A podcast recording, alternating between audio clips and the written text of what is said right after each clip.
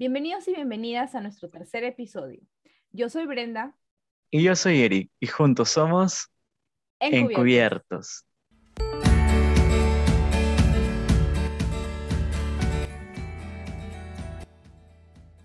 Muy buenas noches. Hoy día inauguramos una nueva sección y para este y los tres episodios siguientes vamos a estar entrevistando a psicólogos y psicólogas que trabajan como psicoterapeutas, pero desde diferentes enfoques.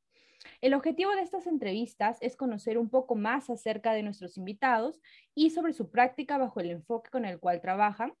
También algunas anécdotas, ¿no? Y al final una pregunta polémica, así la hemos titulado nosotros. También queremos que nuestros oyentes puedan conocer más acerca de la praxis de, eh, bajo estos enfoques y puedan discernir mejor con cuál desean trabajar cuando egresen. Eh, la primera parte será dirigida por mi persona y luego la segunda parte la continuará mi amigo Eric. Y hoy comenzaremos con el enfoque psicoanalítico y para ello tenemos una invitada muy especial, que dicho sea de paso fue mi profesora el año pasado. Ella es la psicóloga Natalia Ramírez, quien es licenciada en psicología por la Universidad San Martín de Porres. Es magíster en estudios interdisciplinares de género por la Universidad Autónoma de Madrid y es doctora en estudios interdisciplinares de género por la misma universidad.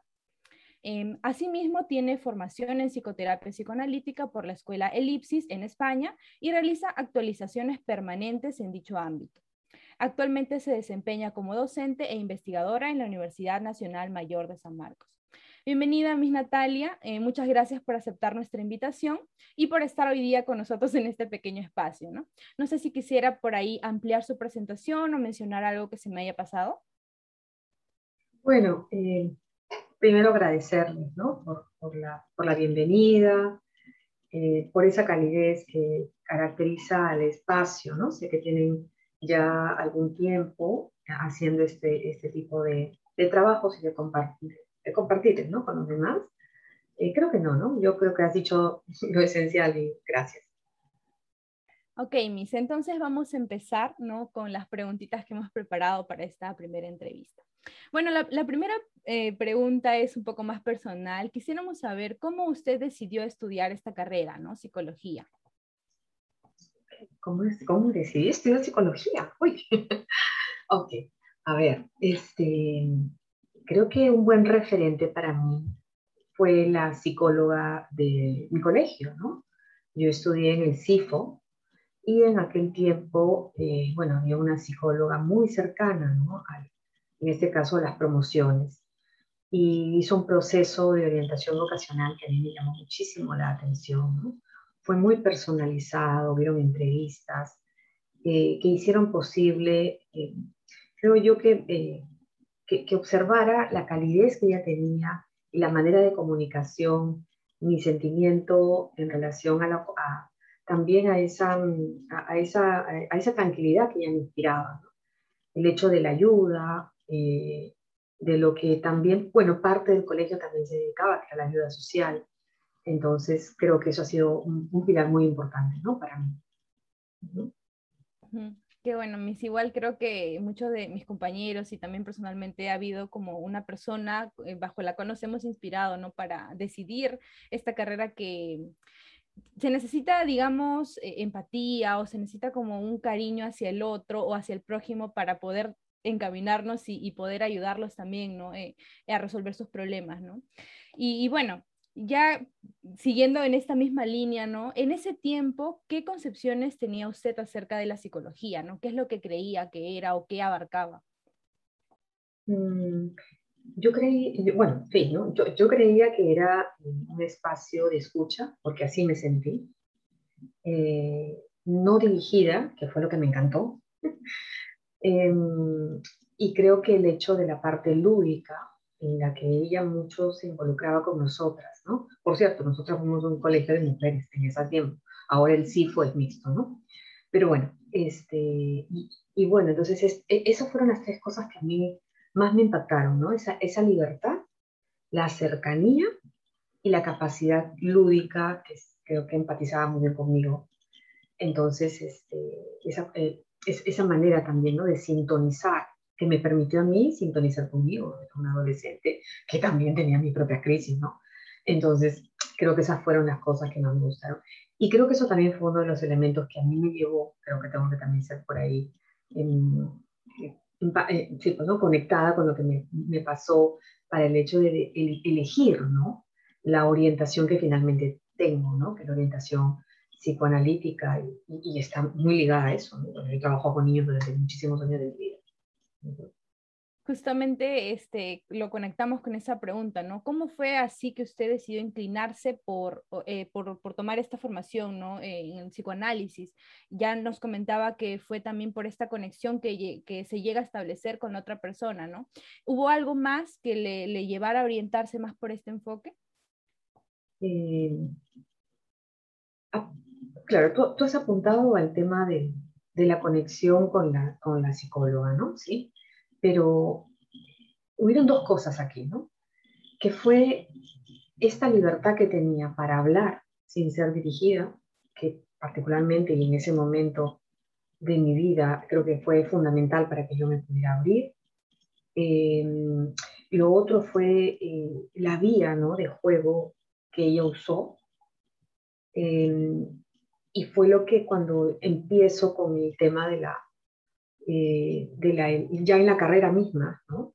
me sentía cómoda con la psicología, pero cuando llegó eh, eh, el curso, ¿no? para mí, de psicodinámicas, de proyectivas que daban en la universidad, el profesor que yo tuve, creo que fue el que, que también nos abre la perspectiva de un, de un psicoanálisis, de unas corrientes psicodinámicas que iban por esa misma línea, ¿no? De libertad en escucha, de sintonía y respeto por los silencios, de actuaciones a través del juego, eh, también asociativo, eh, libre y sin dirección, que creo que eh, fue, fue, fue lo que para mí coronó ¿no?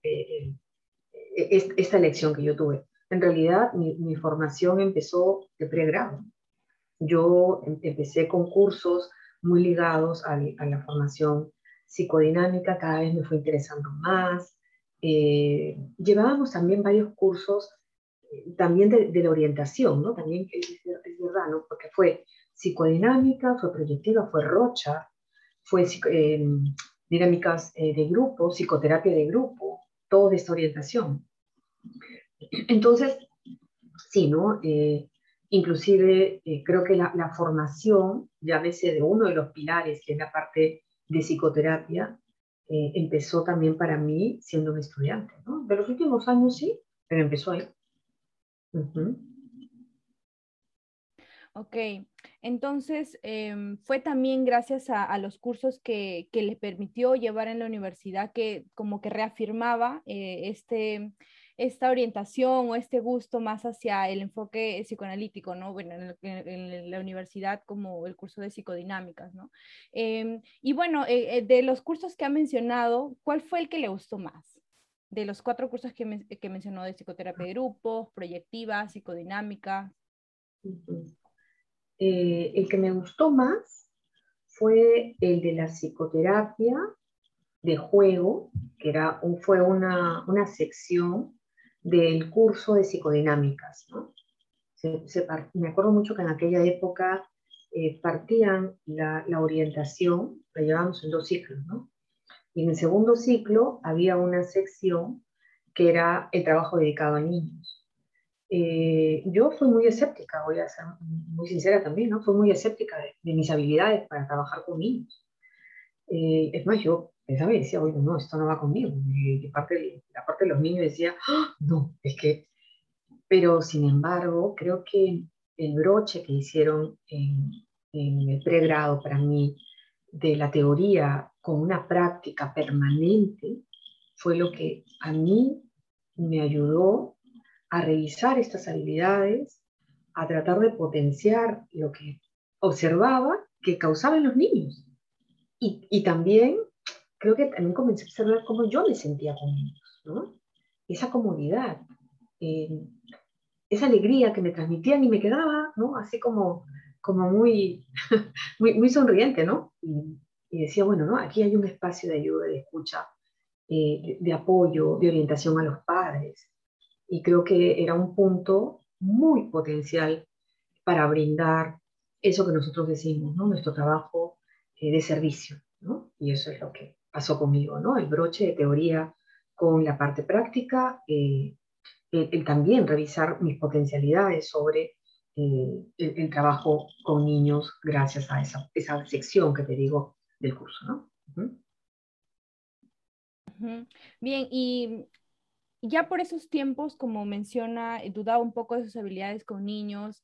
Entonces fue como esa energía que le contagiaban o esa, esa sensación de, bienestar después de llevar las sesiones con ellos, lo que le hizo decidir trabajar con niños también.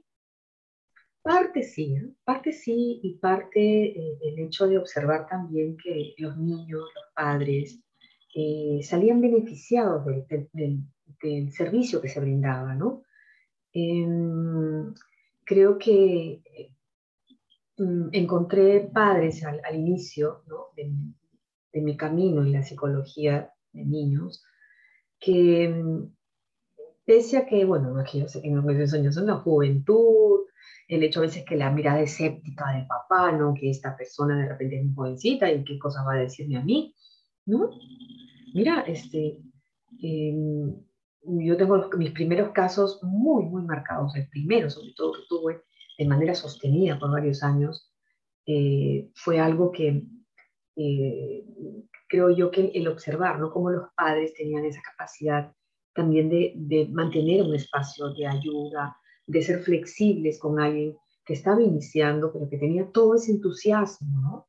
Por ayudar, y entonces yo consultaba y preguntaba, y bueno, es un poco lo que, lo que creo que me terminó de impulsar, ¿no? La teoría, una práctica, una, una supervisión, ¿no? Este, y el observar que daba frutos, ¿no?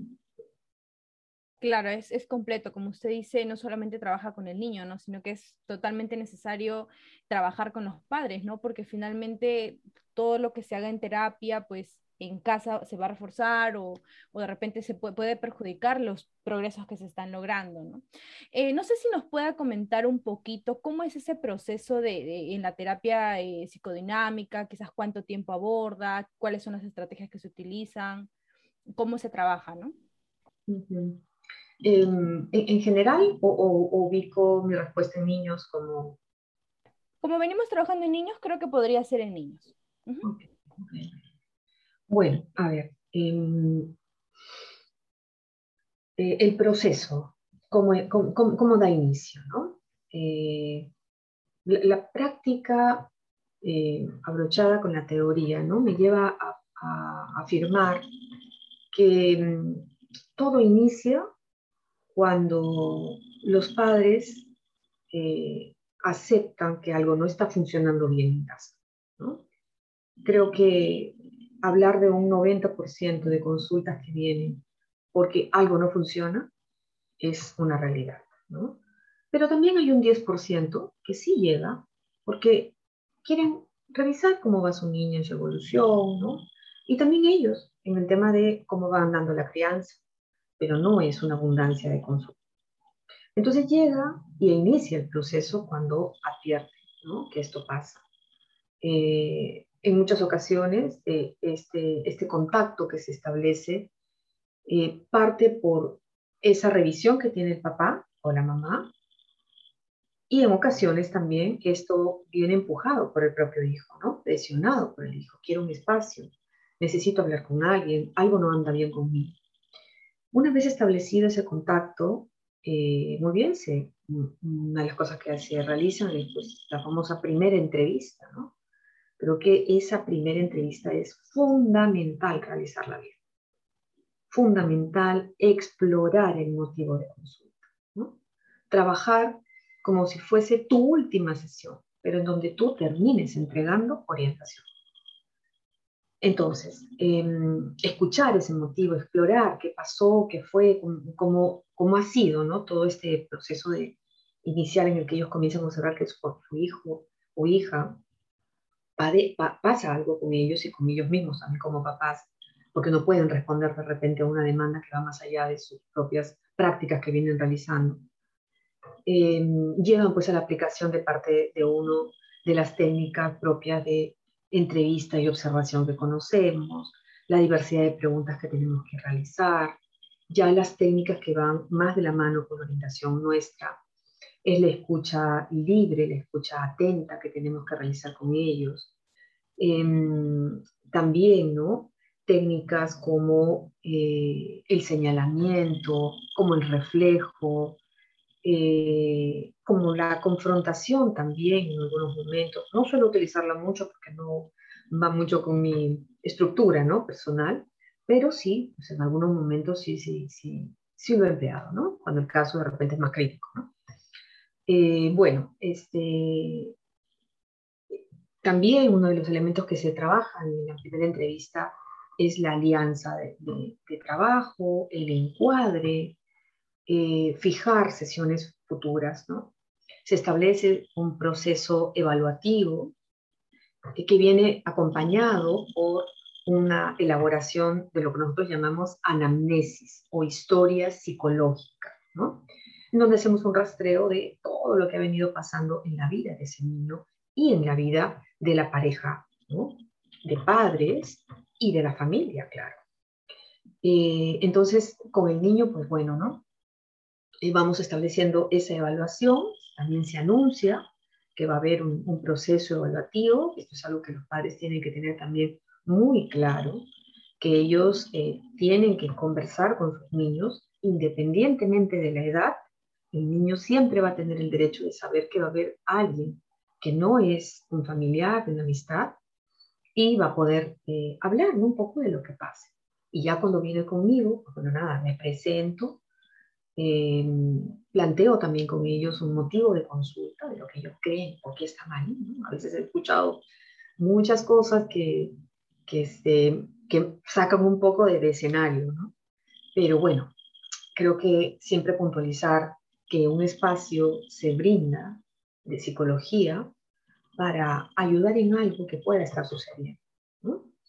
Entonces, se plantean cuáles van a ser eh, estas, estas evaluaciones psicológicas, solo emplear baterías mixtas, quiere decir pruebas psicométricas y también pruebas proyectivas, por supuesto.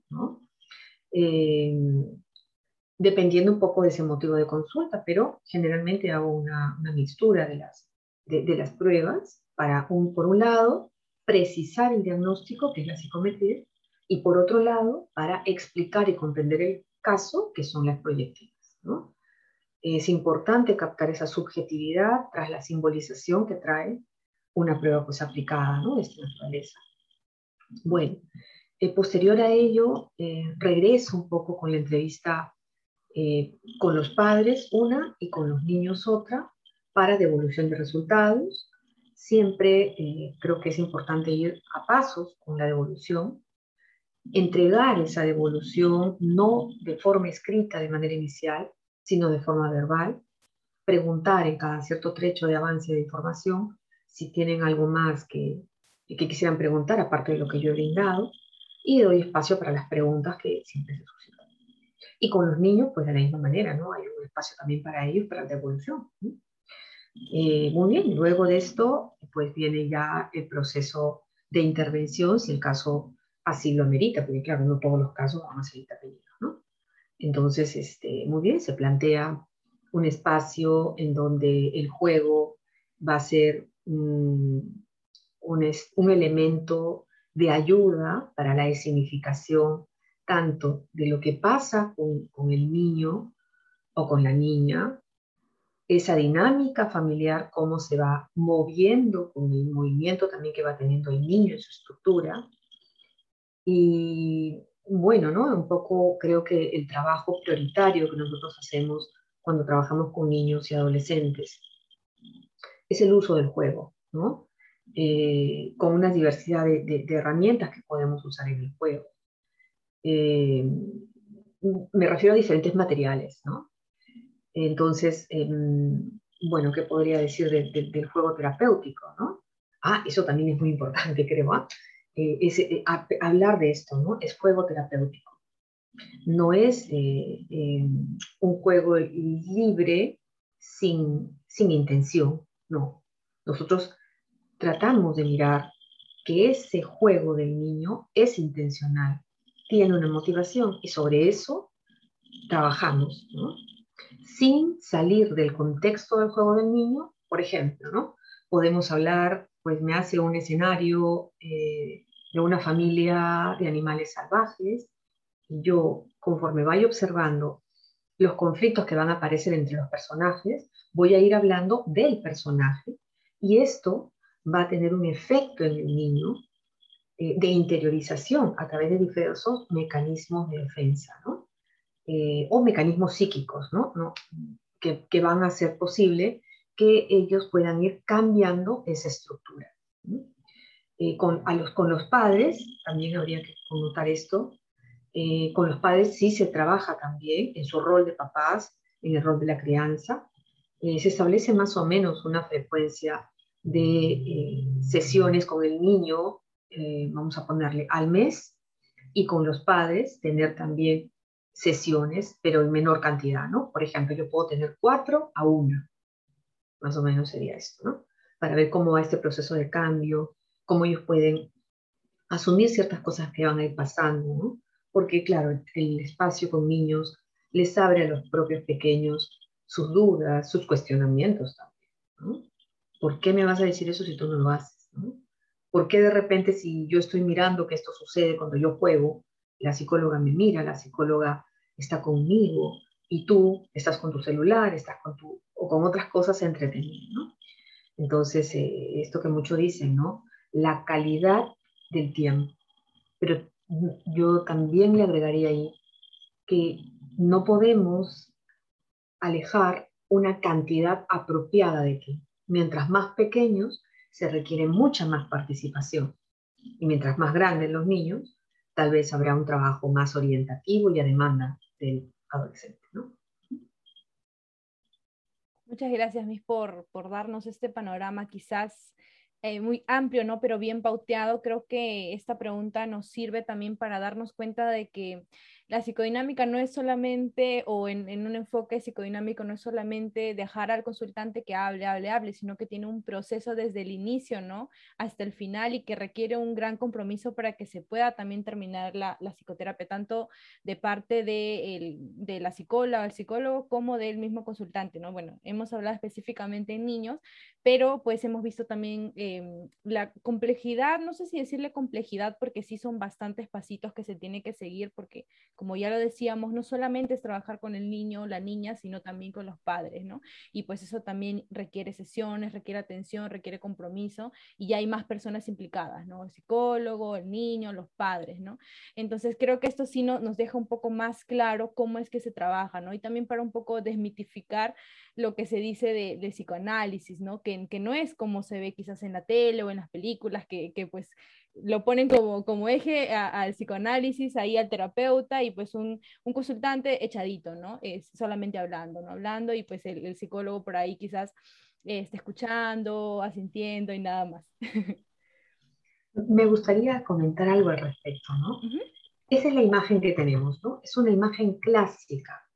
Es clásica, es válida para este, este sector, este, esta vertiente de, operar con, esta, con, este, con este método, ¿no? Eh, de asociación libre. Entonces, en el enfoque clásico, o llamado también freudiano, sí se utiliza el diván.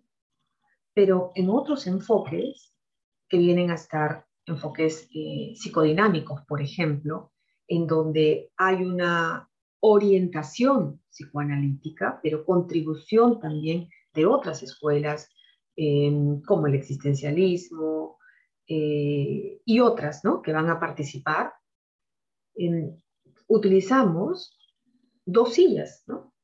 dos sillas, dos, em, eh, digamos, dos elementos que me permiten sentarme frente a frente. El contacto cara a cara es muy importante, pero un caso especial, como solemos llamar nosotros, es el abordaje con niños.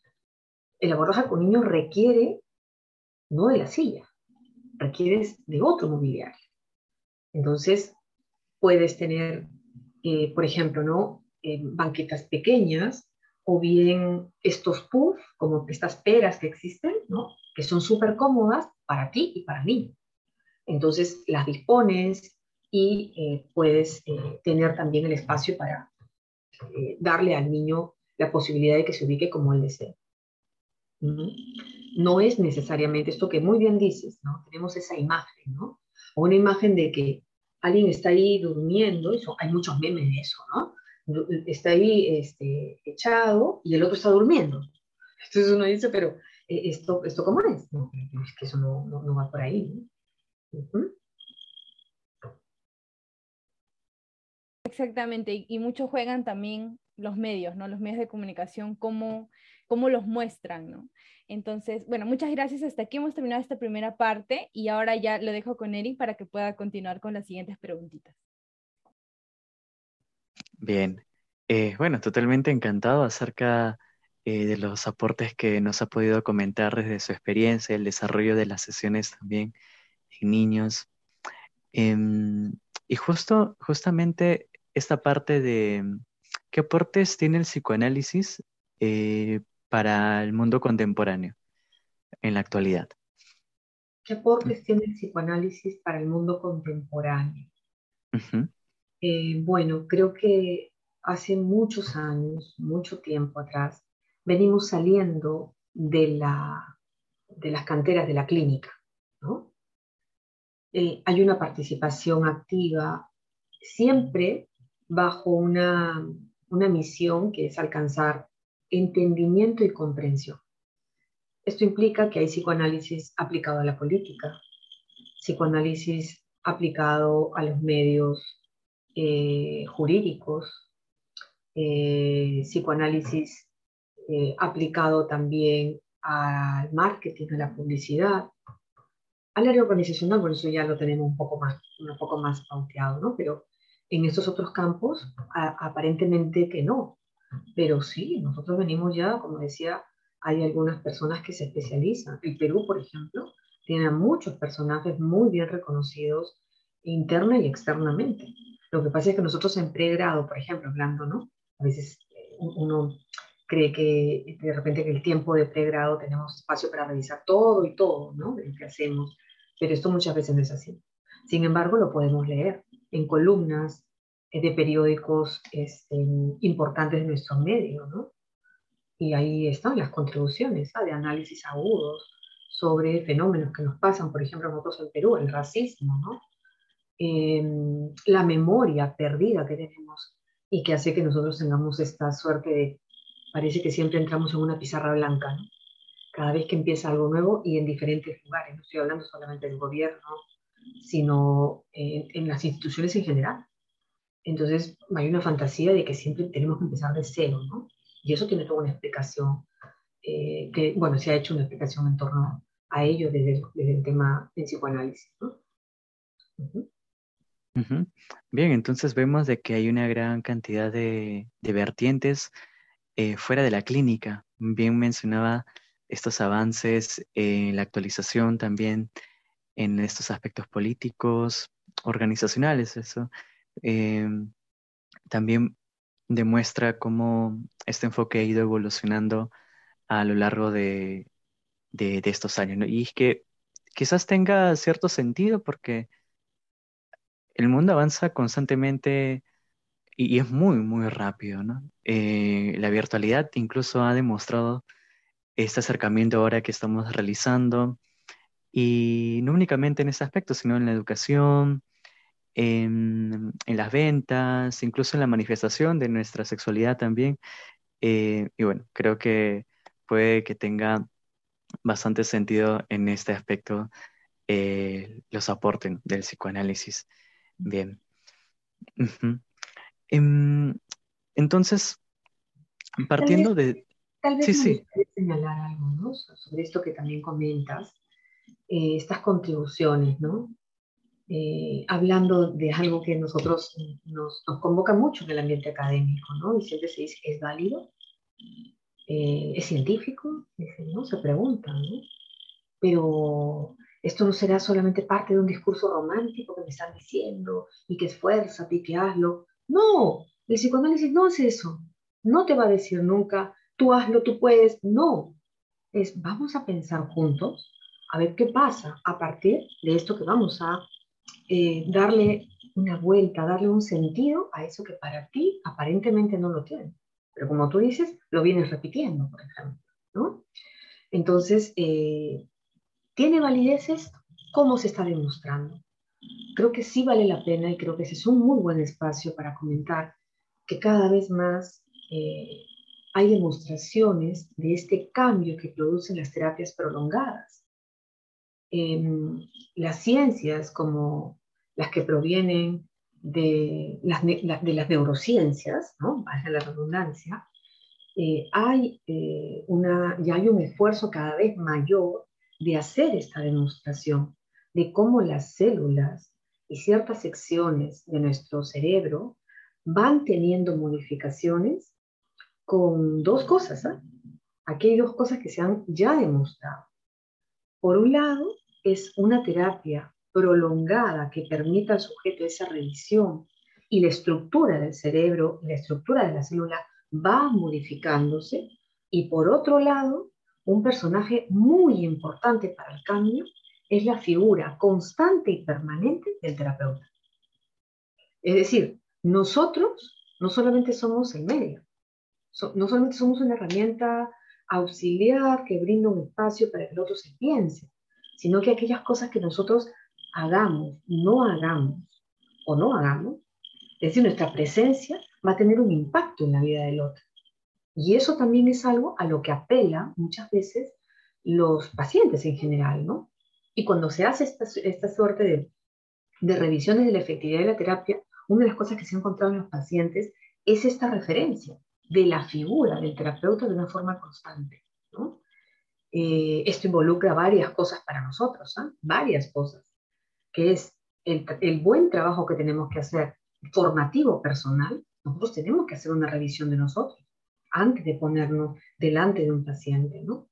Porque todo aquello que hagamos, que digamos, que miremos, va a impactar en la vida de, de él o de ella. Entonces, sabiéndonos un, elemento importante en su proceso de cambio, eh, va a ser relevante que nos miremos y que mejoremos, perfeccionemos nuestro, nuestra organización psíquica también. Bien, em, justamente esta última parte de, de, mirarse uno mismo frente a la mirada que puede ser externa de por parte del terapeuta, en su práctica como psicoanalista, ¿qué limitaciones ha podido usted observar o encontrar en el abordaje eh, con los pacientes? ¿Qué dificultades, me has dicho? ¿Qué limitaciones, dificultades? En el abordaje con pacientes, ¿no? A ver, mm, bueno, eh, hay un punto importante que nos trae a colación esta formación.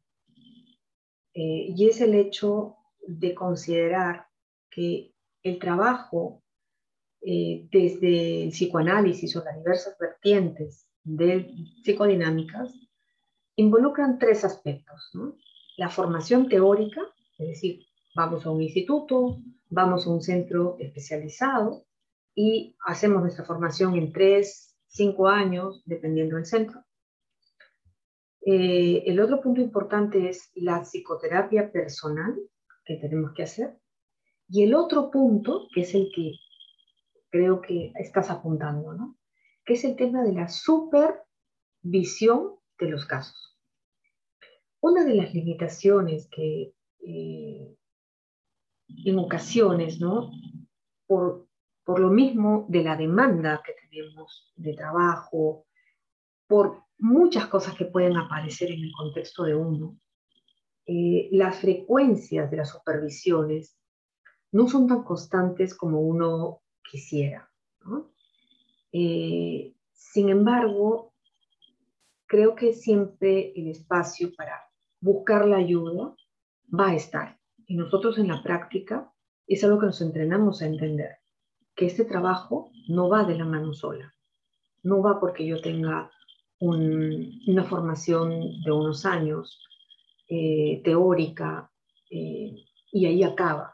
O no va porque de repente, bueno, yo ya acabé, tuve mis años de terapia y ya, y se acabó. No, porque el propio entrenamiento te va a, te va a dar oportunidad de revisar que hay los llamados puntos ciegos Es decir, yo puedo analizar un caso, puedo estar observando la influencia de los factores, llámese el elemento eh, social, eh, que la presencia del padre, que si el fenómeno del hermano que ha crecido, que se ha ido, eh, pero de repente por ahí no he observado que hay en este caso la implicancia de otro factor que está también implicándose en la presentación de la problemática del niño o de la niña y yo estoy observando. Entonces, ¿cómo yo puedo de repente dar cuenta de esto?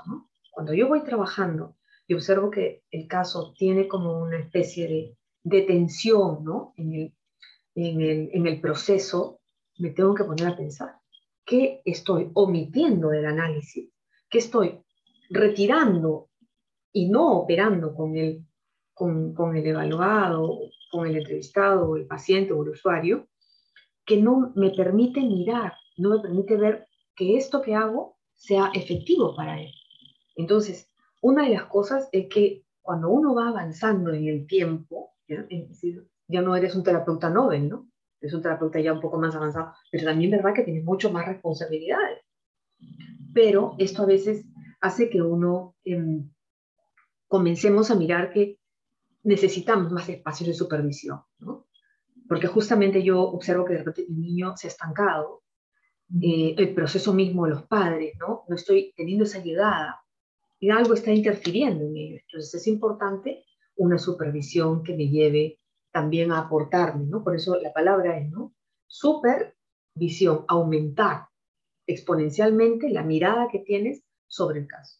Más de una perspectiva siempre vale.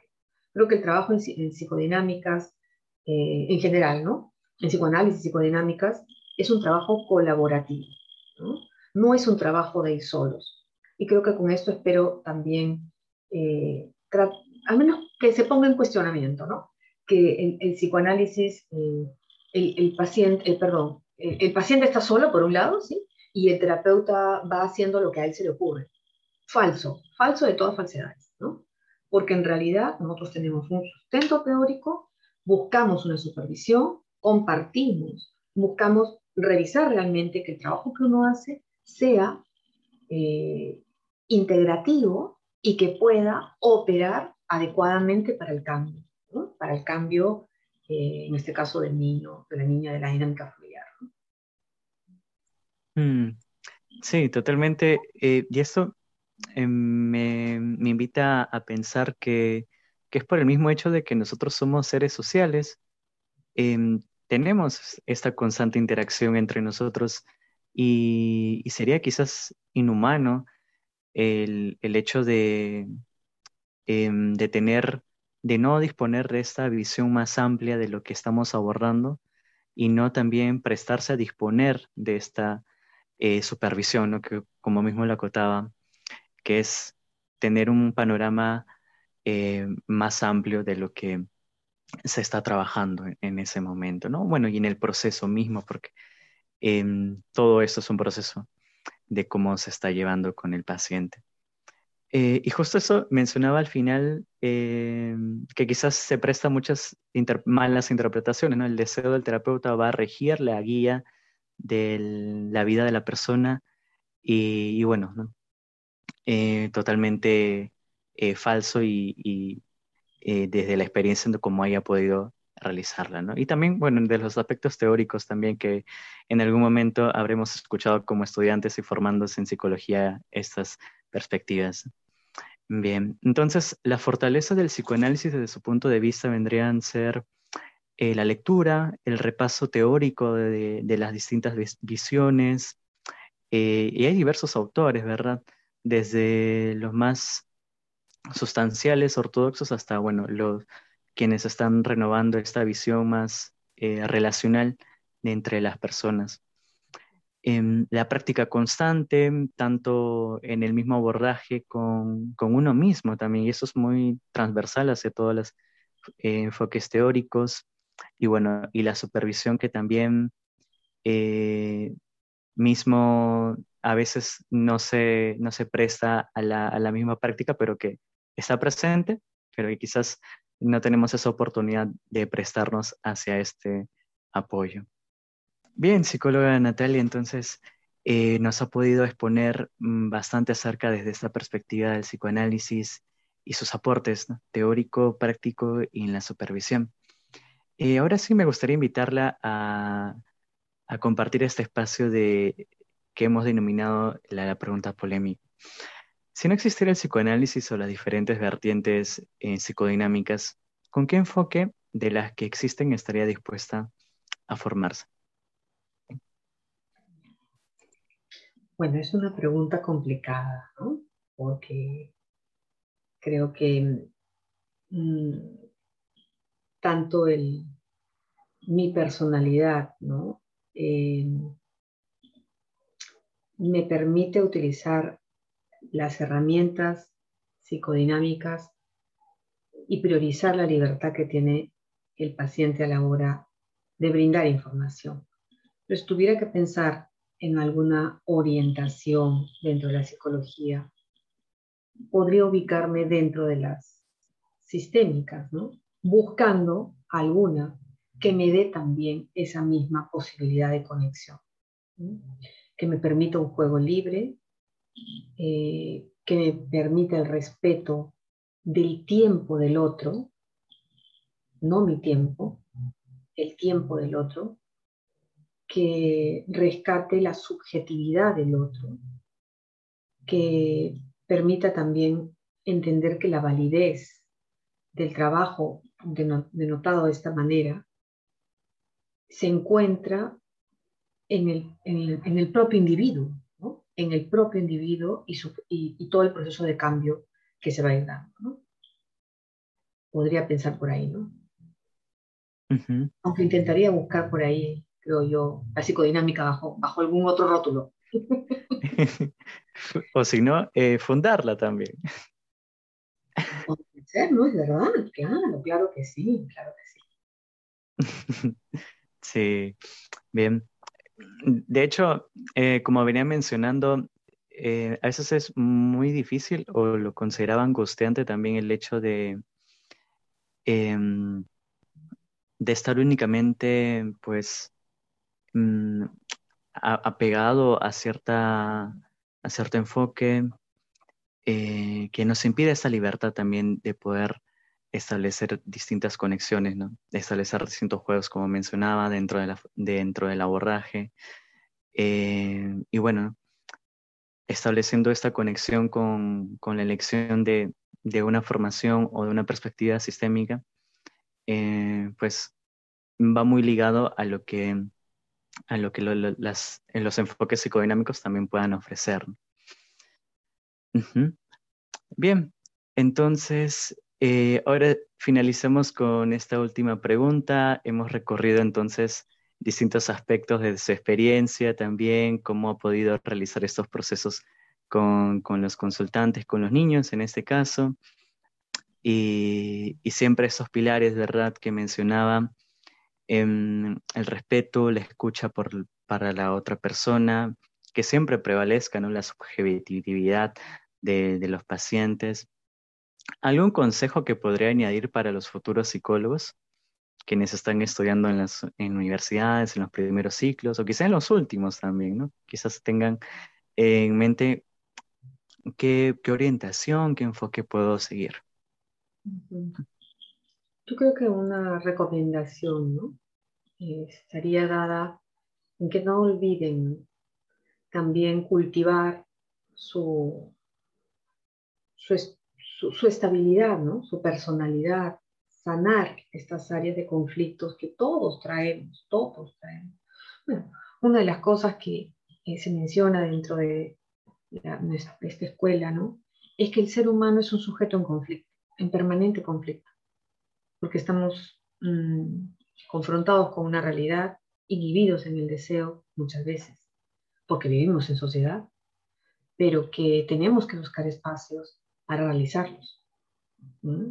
Entonces, esto implica encontrar, ¿no? Primeramente, qué es lo que yo quiero, cómo lo quiero y dar las vías, pero sin tener ese miedo, ¿no? A hablar eh, de esto que se comentaba en algún momento, ¿no?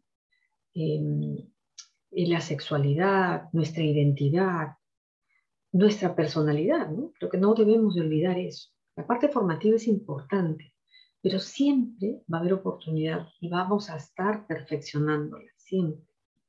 No acaba. Pero lo que tenemos que cuidar, porque es nuestra herramienta y somos un elemento importante para el cambio demostrado de las neurociencias, es nosotros, nosotros como terapeutas. Entonces, reglas básicas tienen que regirnos. Neutralidad y abstinencia, eso es básico y debiera respetarse. Todas las escuelas. ¿No? Entonces, ¿qué implica eso? Inhibir, inhibirme. ¿no? no es mi momento, no es mi tiempo de hablar de mi vida, por ejemplo, con mis pacientes, ni mencionar mis gustos. Entonces, creo que el trabajo personal es algo que sí quisiera dejarlo, ¿no? Trabajar nuestra subjetividad. El psicoanálisis hizo algo por la humanidad. Freud hizo algo por la humanidad. Y fue recuperar la individualidad, dejar la mirada en masa, sino el ser, ¿no? Eric, Brenda, Natalia. Y eso creo que es un legado que nosotros como psicólogos tenemos que cultivarlo individualmente. Y eso, eso sería. Bien, bien, profesora Natalia. Em, muy importante, ¿verdad? El, retorno a, la, a, lo subjetivo, a lo individual, a los que nos pueda tocar también, de las distintas experiencias que hayamos tenido, eh, siendo también que nuestros primeros ciclos, la mayoría, ¿verdad? Aquí en Perú iniciamos 16, 18 años, salimos de esa transición de la niñez, hay algunos conceptos que se van resignificando, ¿verdad? Em, y, el estar también aperturados a que esto es una carrera de servicio, de vocación, de ayuda, de apoyo constante, em, pero también apoyo hacia la construcción que podamos tener nosotros como futuros terapeutas. Mm. Eh, sí. Brenda, algo también para añadir. Muchas gracias, Miss, por este eh, mensaje que es muy potente y que de hecho importante, ¿no? Porque quizás en, estos tiempos como estudiantes todavía no trabajamos, sea muy difícil quizás costearnos un psicólogo, pero em, creo que este consejo, si hay personas que tienen la posibilidad de eh, empezarlo ya desde ahora, pues que lo, que lo tomen, ¿no? Que lo tomen porque es un, bienestar, un beneficio para uno mismo, ¿no? Y pues, qué mejor para nuestras vidas que estar bien nosotros mismos, ¿no? Entonces, quizás hay personas que todavía no pueden realizarlo, no pueden iniciarlo, pero que no en el proceso no se olviden, ¿no? Por ejemplo, en mi caso es algo que también lo tengo pendiente, que sí lo tengo muy presente también, que lo quisiera hacer en algún momento, pero digo, todavía no, todavía no puedo, pero sí, sí está como que ahí en mi agendita de, de metas. Y bueno, muchas gracias también por dejarnos ese mensaje y ya con esto estamos finalizando. Nuevamente agradecerle por, por brindarnos su tiempo para, para este espacio que recién estamos construyendo y esperamos siga creciendo y llegando a más personas. Muchas gracias, Miss. Y bueno, te doy pase, Eric, también para que te puedas despedir. Sí, bien, muchas gracias, profesora. Ha sido un espacio en el que he podido conocer un poco más acerca de, de usted como persona. Y bueno, totalmente encantado de haber eh, compartido con, con, Brenda y con, también con, con, la audiencia que nos pueda escuchar en estos aportes y sobre todo la experiencia. Es bastante sustancia. Muchas gracias también a ustedes dos y esperemos pues que contribuyamos ¿no? con, con, la comunidad en general. ¿no? Siempre recordar, nosotros nuestra carrera es una carrera de servicio, de servicio y si eso enmarca nuestra labor, creo que vamos a, hacer lo que nos llama en ese inicio, ¿no? que es ayudar al otro. Pero la ayuda no parte, no parte al otro si no la hacemos con nosotros. Cuando hace un momento ustedes decían ¿no? que de repente eh, el medio, ¿no? se refieren seguramente al medio económico, ¿no? pero quiero decir a comentar, ¿no? hay espacios, hay espacios de escucha abiertos, que eso no sea un pretexto, ¿no? porque a veces eso pasa, ¿no? Eso pasa y, lo dejamos, lo postergamos, pero conforme pasa el tiempo, viene el trabajo y cada vez el, trabajo recorta nuestros tiempos. Al revés, cuando uno dice, no, no, mañana, No, es que mañana vas a tener más cosas y ahí sí va a ser más complicado, ¿no? Creo que eh, hay que buscarla, ¿no? Nosotros tenemos muchas posibilidades. Se trata de alzar la lupa y comenzar a buscar. La virtualidad ha dado eso, ¿no? La virtualidad nos ha dado las no fronteras, ¿no es cierto? Entonces, hagámoslo. Es nuestro momento. La supervisión. Exacto. Supervisión. Es cierto, Miss, hay, hay caminos, hay, la, la, la, cuestión es buscarlos, ¿no? También abrirnos paso ahí. Muchas gracias nuevamente y espero que nos podamos volver a, reencontrar quizás en otro espacio como esto, ya eh, de forma presencial, que ya nos falta mucho, esperemos, ¿no? Que, que, para el otro año ya poco a poco estemos retornando a la universidad o a los espacios que solíamos frecuentar antes, ¿no? Bueno, entonces, muchas gracias. Con esto cerramos el episodio del día de hoy y esperamos, eh, los esperamos al capítulo número 4. Cuídense. 悄悄鬼眼子